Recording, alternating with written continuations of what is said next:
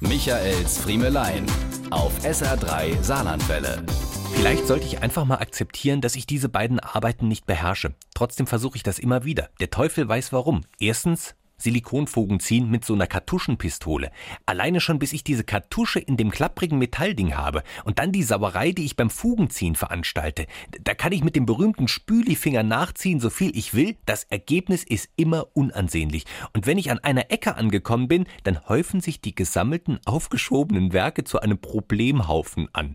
Selbst Kantenstreichhilfsmittel nutzen da nichts. Im Gegenteil, mit diesen kleinen Teilen aus dem Baumarkt verschmier ich die ganze Suppe nur noch mehr. Zweiter Problemkreis, Arbeiten am Fahrrad.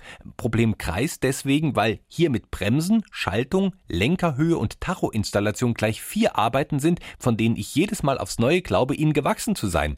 Wenn die Schaltung rasselt und die Bremse zu lasch greift, dann glaube ich stets genau zu wissen, an welcher der drei Schrauben ich drehen muss, um Herr der Lage zu werden. Aber irgendwie ist es immer exakt die falsche Schraube. Und hinterher ist es nur noch schlimmer.